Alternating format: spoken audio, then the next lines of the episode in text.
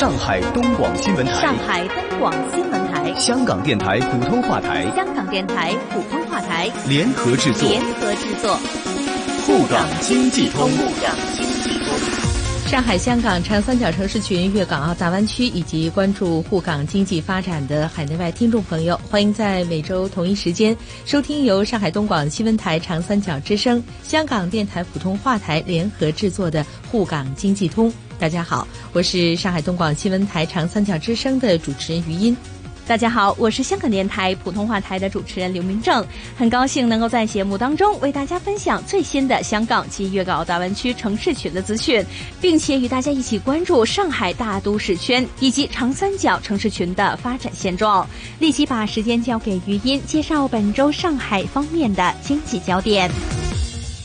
好的，谢谢明正。我们来关注上海本周方面的财经消息。历经四年筹划，沪伦通终于正式落地。十七号，中英两国在伦敦开启了第十次中英经济与财经对话，而这次对话最大的亮点之一就是沪伦通正式启动。当地时间十七号的早上八点左右，也就是北京时间十五点左右，伦敦证券交易所举行了沪伦通的揭牌仪式。与此同时，华泰证券以发行全球存托凭证 GDR 的方式登陆了伦敦证券交易所，成为第一家通过沪伦通登陆伦交所的中国企业。沪伦通缘起于二零一五年九月举行的第七次中英经济财经对话，双方同意支持伦敦证券交易所和上海证券交易所互联互通问题开展可行性研究。此前启动的沪港通是两地的投资者互相到对方市场直接买卖股票，投资者跨境，但是产品仍在对方市场；而沪伦通则是将对方市场的股票转换成存托凭证到本地市场挂牌交易，产品跨境，但是投资者仍在本地市场。目前呢，沪伦通包括东西两个业务方向。东向业务是指伦交所上市公司在上交所挂牌中国存托凭证 CDR；西向业务则是指上交所 A 股上市公司在伦交所挂牌 GDR。坚定不移推进资本市场对外开放，是中国资本市场监管当局始终秉持的理念。相信未来会有更多的 A 股公司通过制度创新登陆伦敦市场。同时，愿与中国共同成长的伦交所上市公司也会将上交所作为其上市地。上海市政府地方债十八号首次通过银行柜台发行，上海市民也首次有机会认购地方债。本期的债券为三年期固定利率债，票面利率百分之三点二二，每年付一次利息一百元起购。发行结束后可以通过银行柜台转让。本期债券发行规模五亿元，通过工农中建交五大行以及浦发兴业、上海农商银行等十三家银行分销。在十八号晚间，记者从多家主要分销银行了解到，原本计划发行三天的地方债，各自的分销额度都已经在第一天售罄。从上海市政府新闻发布会上获悉，上海正在编制人工智能产业发展路线图，形成人工智能上海方案。上海市副市长吴清在发布会上表示，上海还将推动上海人工智能产业投资基金的组建，进一步用好科创板，推动投资与产业的结合。截至目前，上海已经拥有人工智能核心企业一千多家，初步建成中国人工智能发展的领先地区。好，以上就是本周上海方面的经济焦点，把时间交给香港的刘明正。好的，谢谢余音，让我们来关注到香港方面。最近，《亚洲时报》在线刊登了法国外贸银行亚太区首席经济学家艾希亚撰写的一篇关于香港的经济前景的文章。文章当中说到，受到各种因素的影响，他们将会将香港的2019年 GDP 增长预测下调至百分之二。里面提到，进入2019年一季度以来，香港的经济增速持续的放缓，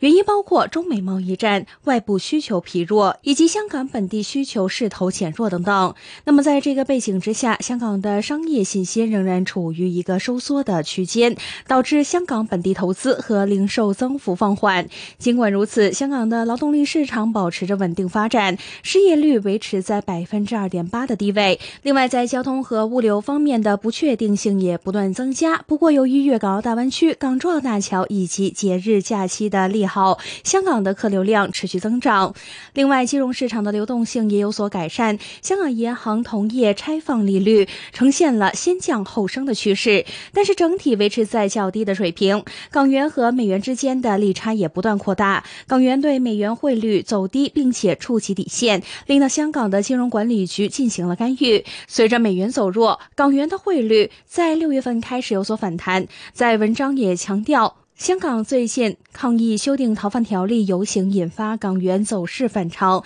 因此也建议密切关注流动性的趋势。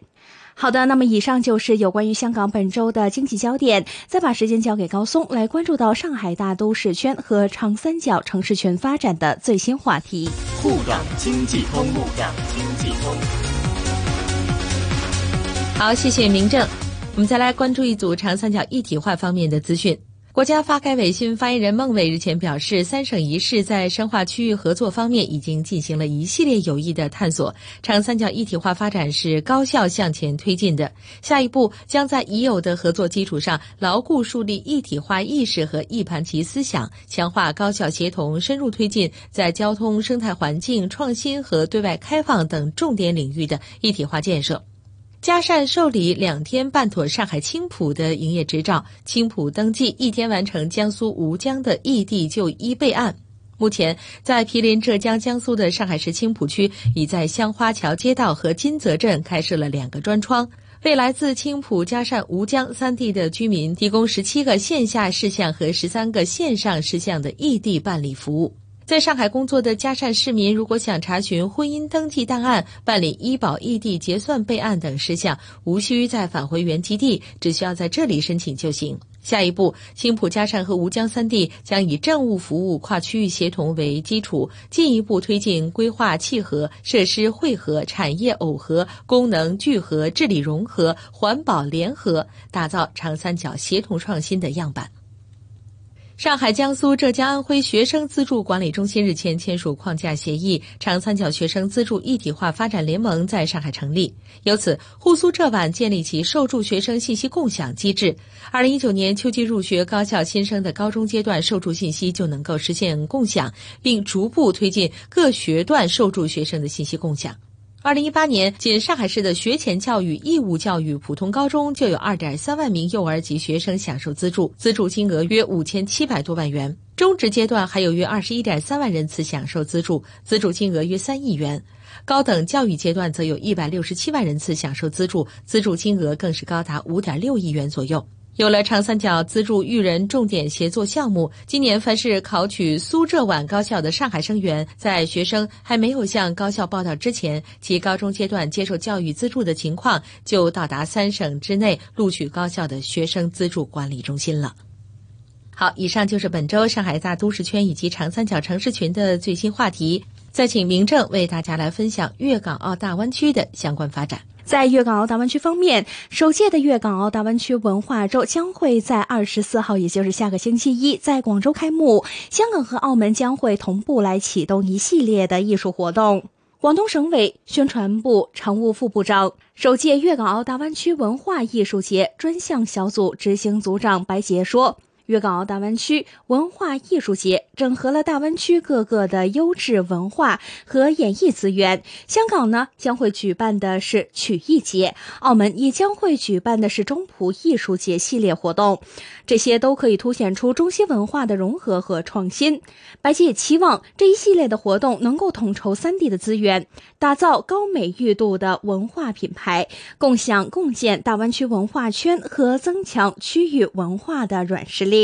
到广州出席这项活动的发布会的澳门特区文化局代表就表示，澳门的活动项目已经筹备妥当。他认为，在澳门方面和葡语国家合办的音乐节，也期望能够把中葡文化。他认为，澳门方面参与粤港澳大湾区的人文建设非常的重要，其中的亮点包括澳门和葡语国家合办的音乐会，希望能够把中葡文化元素带入粤港港澳大湾区，来深化各方的交流与合作。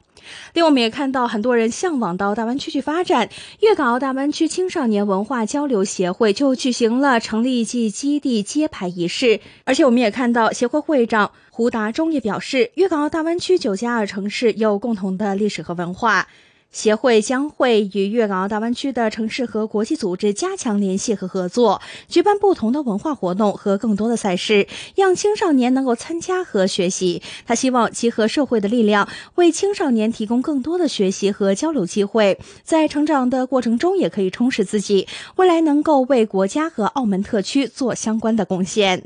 那么，以上就是有关粤港澳大湾区城市群发展的最新分享。我是香港电台普通话台的刘明正，再次请出上海东广新闻台的余音。好的，谢谢明正，也谢谢大家每周同一时间在香港电台普通话台一线金融网节目和上海东广新闻台长三角之声的中国城市群栏目共同关注沪港两地的经济交流。我们下期节目再见，下周见。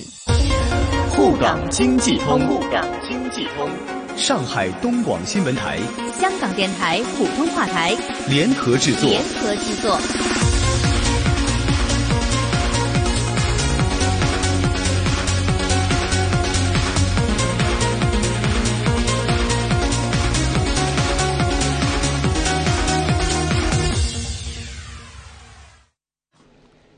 好。在听完了沪港经济通之后呢，我们稍后的时间呢，马上还有呢，逢星期五都会有的，就是 AI 诶系列一个专访的，让我们来听一下今天的 AI 系列会讲些什么内容。透析投资价值，